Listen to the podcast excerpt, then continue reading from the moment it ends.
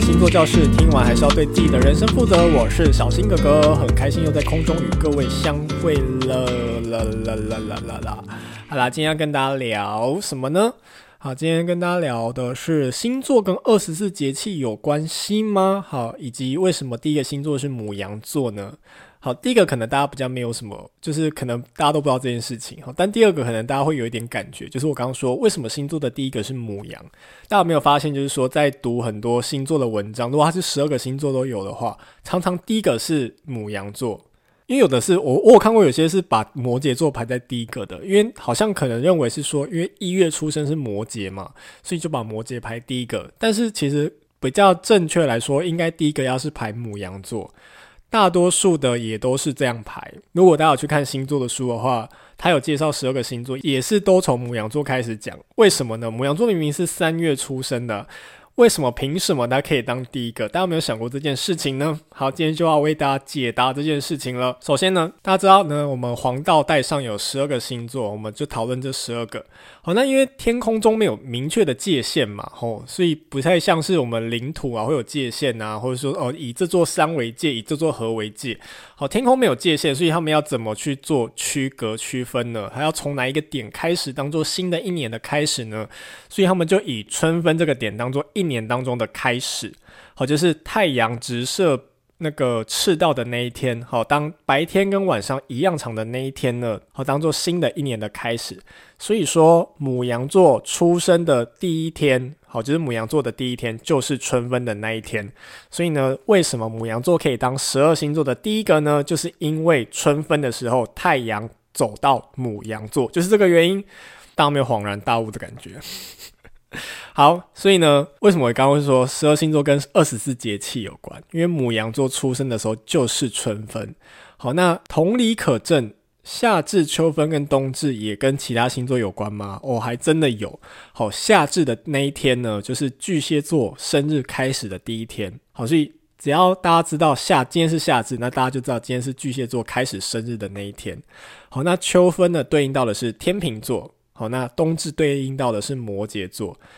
我那时候呢，我还在书上看过一个，就是用气候现象来穿凿附会这些星座的一些表征。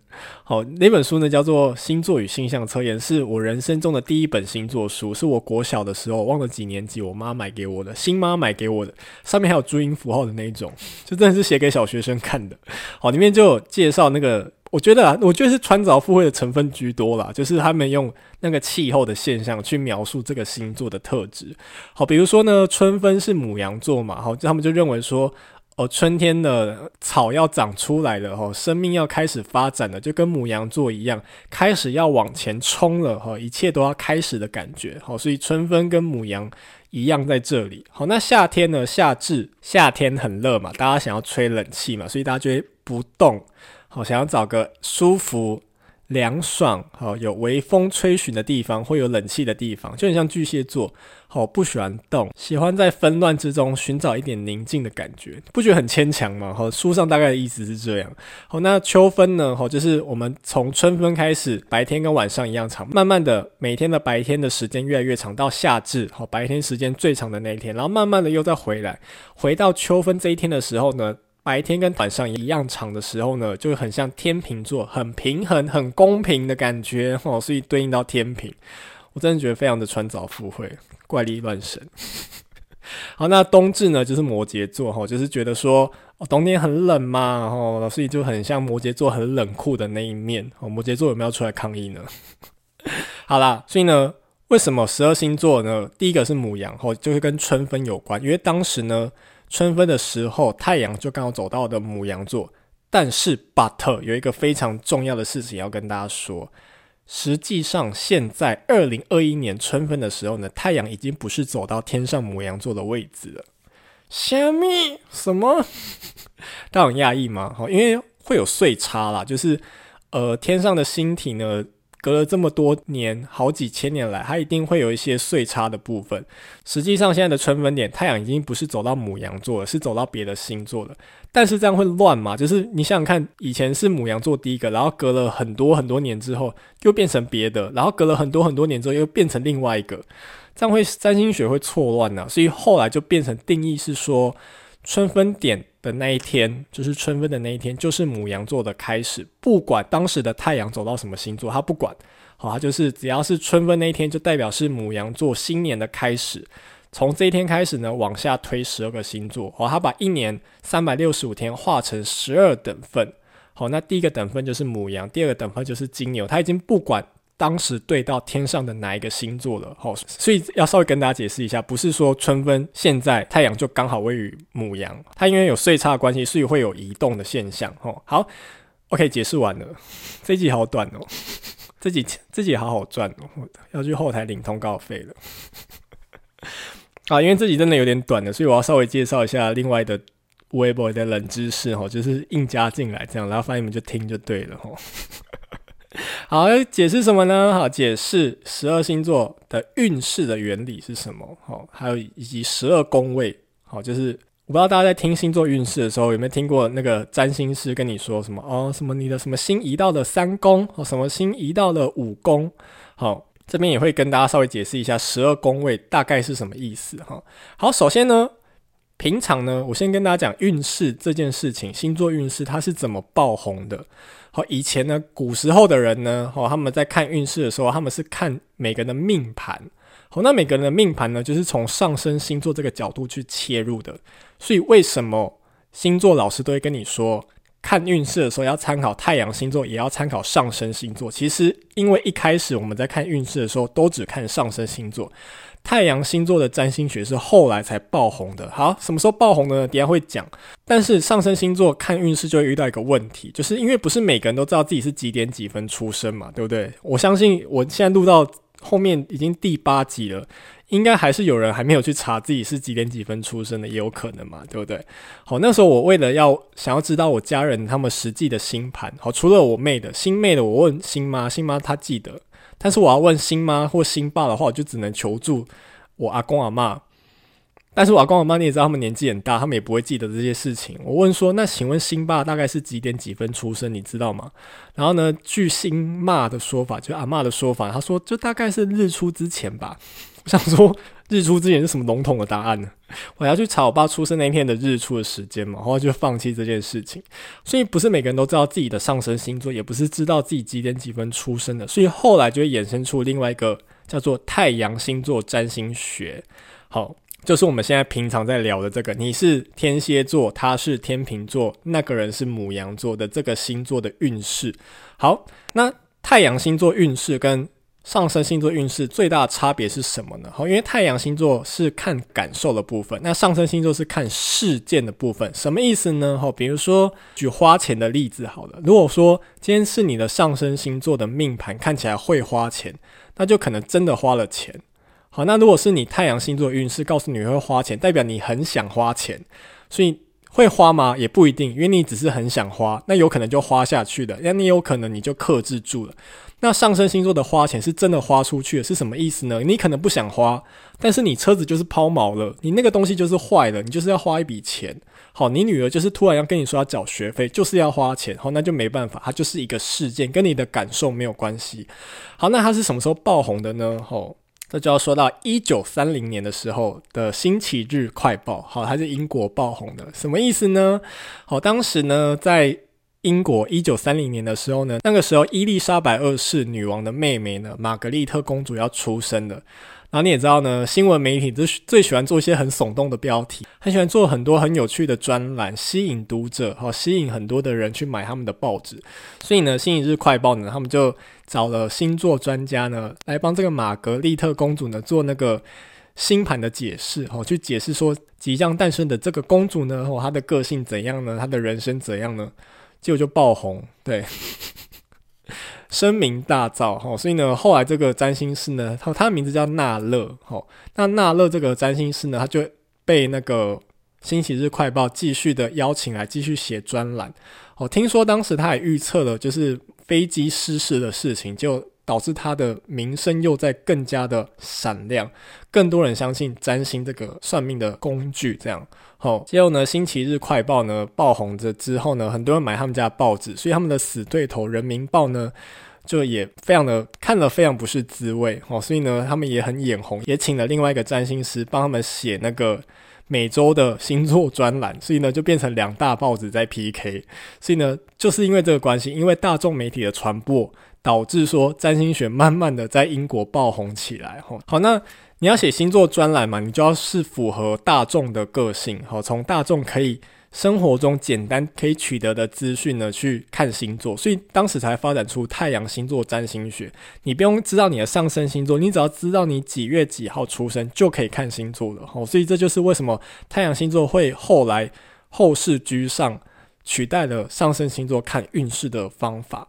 好，那运势是怎么看呢？好，就是前面有讲到嘛。如果大家有在听一些星座老师在解读你的运势的时候，可能会冒出一些专有名词，说什么啊，你的什么星呢走到了三宫，什么星走到了五宫，好，什么星走到了二宫。好，你也不知道二宫是什么，只知道二宫和也是谁。这我之前听陶老师的 podcast 听到的，他们是他们之前那个台湾通有上那个。唐老师的 pockets 就讲到说，不知道二宫，只知道二宫和也哦，可能现在连弟弟妹妹是二宫和也是谁都不知道了。对，时代的眼泪哈。好，那这个几宫几宫是什么意思呢？好，刚讲嘛，我们是看太阳星座占星学，所以比如说你是双子座的话，那你双子座就是一宫，你就是一。好，那双子座的下一个是巨蟹嘛，好，所以呢，巨蟹座就是双子座的二宫。然后再下一个就是三宫、四宫、五宫，一直到第十二个第十二宫。哦，那对巨蟹座来说的话呢，巨蟹就是他自己就是一宫。哦，那他的下一个就是二宫，以此类推。所以，比如说今天有一个星落到了狮子座，对双子座的人而言呢，就是有星落到他的三宫。对巨蟹座的人而言呢，就是有星落到他的二宫，就是这个意思。所以星座的运势就是这样来的，有什么星落到哪个星座，然后我们再去看这个现象是落在那个星座的哪一个宫位，而写出来十二个星座的运势。啊，宫位怎么记呢？哦，其实很简单。我一开始以为很难记，后来发现其实我我蛮快就学起来的。呃，如果说大家有看过星座的书的话，会发现有些星座书它在十二个宫位有。取一个中文的名字，那那个中文的名字其实是借用紫微斗数的十二个宫位的名字，因为他们某种程度上来说还蛮像的，但不完全一样。我要说真的不完全一样，所以只是去借用它的名字，但是实际上的内涵还是有一点落差的哈，还是要跟大家说一下。好，那要怎么记呢？好，刚刚讲除了从紫微斗数的名字去记之外呢，好，大家也可以去想象。我们知道嘛，星座有十二个，母羊到双鱼，所以母羊如果是一的话，金牛就是二，双子就是三。所以你忘记四宫是什么，你忘记九宫是什么，你就去想九是对到是射手座，所以九宫应该跟射手有关系。好、哦，比如说七宫对到的是天秤座。哦，因为它天秤座是排第七个嘛，所以七宫管的东西一定跟天秤座有关系。好，他们的 feel 很像，虽然不完全一样，但是 feel 很像。所以呢，待会我就用这种 feel 很像的方式来简单的介绍十二个宫位。好，首先呢，介绍第一宫，一宫是什么？一宫叫命宫。好，命宫跟你的身体、跟你的外表、跟你的个性有关系。好，所以呢，有星落到一宫的话，就代表说你这个人会这样。哦，比如说木星会扩张，所以木星落到你的一宫，代表你会发胖，就是这个意思。好，好，那二宫呢是财帛宫，哦，它对应到的是第二个金牛座，哦，所以财帛宫呢。顾名思义，它就跟个人钱财有关，哦，跟你的资源财产有关系。所以呢，有星落到财帛宫，有星落到二宫，代表你的金钱要出问题，可能是好的问题，也可能是不好的问题。好，那三宫呢？好，对应到第三个双子座，哈，它这边的紫微斗数借用的宫位叫做兄弟宫，好，因为三宫跟你的兄弟姐妹有关系，那同时它也跟沟通学习有关系。好，双子座嘛，很好奇心很强的星座。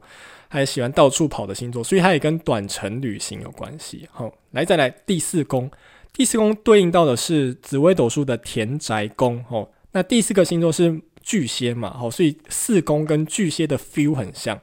那巨蟹的 feel 是什么呢？就是爱家啦、顾家啦。我真的听过巨蟹座跟我抱怨这件事情，他真的跟我说。诶，巨蟹座是除了爱家跟顾家，还有玻璃心之外，是没有其他标签可以贴了吗？他们抱怨说他们很难上那个星座的排行榜，就他们好像觉得说只有爱家跟顾家还有玻璃心可以上榜而已。这来自巨蟹座的抱怨哦。好，那田宅宫呢？所以它跟家庭有关哦。那它也跟父母有关系，哦，是四宫。好，再来五宫，好。五宫对应到的是紫微斗数里面的子女宫啊，它用紫微斗数的子女宫来命名。啊，它对应到的是第五个星座狮子座，啊，它跟狮子座的 feel 很像，所以是什么 feel 呢？哈，既然叫子女宫，它一定跟小孩有关系。好，那你也知道嘛，狮子座是一个非常浮夸、非常带戏剧效果的一个星座，非常愉悦的一个星座，所以它也跟谈恋爱有关系，它也跟创作有关系。哈，好，再来六宫，六宫对应到的是。紫微斗数里面的奴仆宫啊，借用紫微斗数里面奴仆宫这个名词，奴隶的奴，仆人的仆，听起来就不是一个很好的名字。好，好，那黄道的第六个星座呢是处女座啦，哈，所以六宫跟处女座的 feel 很像，是什么 feel 呢？就是工作啦，日常生活，哈，这些琐碎的事情就是六宫，所以六宫就是跟你的职场有关系。好，那因为处女座呢是一个非常容易焦虑的人，好，所以六宫也跟健康养生有关系。因为你工作久就会生病，好，就是这个原因。好，好，在第七宫，第七宫借用的是紫微斗数里面的夫妻宫这个名词，哈，很明显的它一定跟结婚有关系。好，那黄道星座的第七个呢就是天秤座啦，好，所以七宫一定跟天秤的 feel 很像。好，什么 feel 呢？刚讲。夫妻嘛，所以就是跟结婚有关。那天平呢，它是外交官个性的一个星座嘛，所以它也跟合伙合作有关。好，所以七宫管的就是婚姻哦，还有商业伙伴哦，合作关系。好，好，再来第八宫。哦，第八宫呢，借用紫微斗数里面的疾厄宫。什么疾厄呢？生病、疾病的那个极。好，然后恶就是邪恶的那个恶，很恶劣的那个恶。好。啊，疾厄宫是第八个宫位。好，那黄道里面的话，第八个星座就是天蝎座。好，听起来就不是一个很好的名字，所以它跟什么有关呢？跟死亡有关。好，天蝎座就是一个掌管死而复生的星座。好，所以呢，八宫管什么呢？管死亡。哦，管遗产，哦，这种秘密地下的东西，好，不能浮上台面的东西，都跟八宫有关系哦。好，好，再来第九宫，啊，第九宫是借用紫微斗数里面的迁移宫，就是移来移去的那个迁移，哈。好，第九个宫位呢，对应到黄道星座第九个星座射手座，所以第九宫跟射手座的 feel 很像。什么 feel 呢？射手座是一个很聪明的星座，这点大家应该不否认吧？哦，所以他们喜欢冒险，喜欢旅游，所以九宫跟长途旅游有关系。好，也跟高等教育有关系。好，因为他们喜欢追寻人生的意义。好，所以他们跟哲学、跟宗教、跟信仰也都有关系哦。好，再来第十宫。第十宫呢，对应到的是紫微斗数里面的事业宫。好，那黄道星座的第十个呢是摩羯座，哈，应该大家可以联想到在一起，对不对？好，所以十宫是很摩羯的 feel，什么 feel 呢？就是你的职业、你的声誉，好，就是跟你的升迁有关系的，好，都跟第十宫有关。好，再来第十一宫，第十一宫对应到紫微斗数里面的福德宫。这个就可能大家比较难想象了，但是呢，如果我们对应到黄道的第十一个星座水瓶座，大家可能会有点 feel。好，什么 feel 呢？好，十一宫讲的就是朋友，因为水瓶座风象星座嘛，其实他也是很善于交朋友，很容易融于那个社群当中的。好，所以十一宫跟朋友有关，跟团体关系有关。好，好，再来最后一个第十二宫，第十二宫呢，对应到的是黄道星座的第十二个双鱼座，最后一个双鱼座。那它是紫微斗数里面的哪一个宫位呢？很遗憾的，并没有这个宫位哦，真的，因为差太多了，真的是差太多，他真的要穿凿附会，也真是没办法穿下去。所以呢，紫微斗数的十二宫位有其中一个宫位没有被拿进来。好，那十二宫呢，在翻译上来说，很多是翻译成神秘宫，好，跟双鱼座的 feel 很像。什么意思呢？双鱼嘛，是一个非常牺牲奉献、非常浪漫情怀的一个星座，哈，所以这个十二宫呢，它管的东西呢，跟业力引爆的业力有关系，好，也跟苦难有关系，也跟秘密的东西有关系，好，这是十二宫所管的。好，所以呢，简单的跟大家介绍十二个宫位，好，所以以后大家。在听星座的老师解释运势的时候，说什么你的星落到什么宫啊？你的星落到三宫，你的星落到八宫，大家就可以有一个小小的概念，知道说哦，那个大概可能是什么意思。好，以上就是十二星座的运势的由来。好。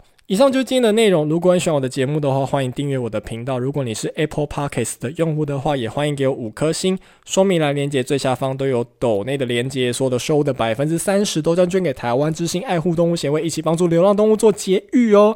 以上不负责任星座教室，听完是要对自己的人生负责。我们下次再见喽，拜拜。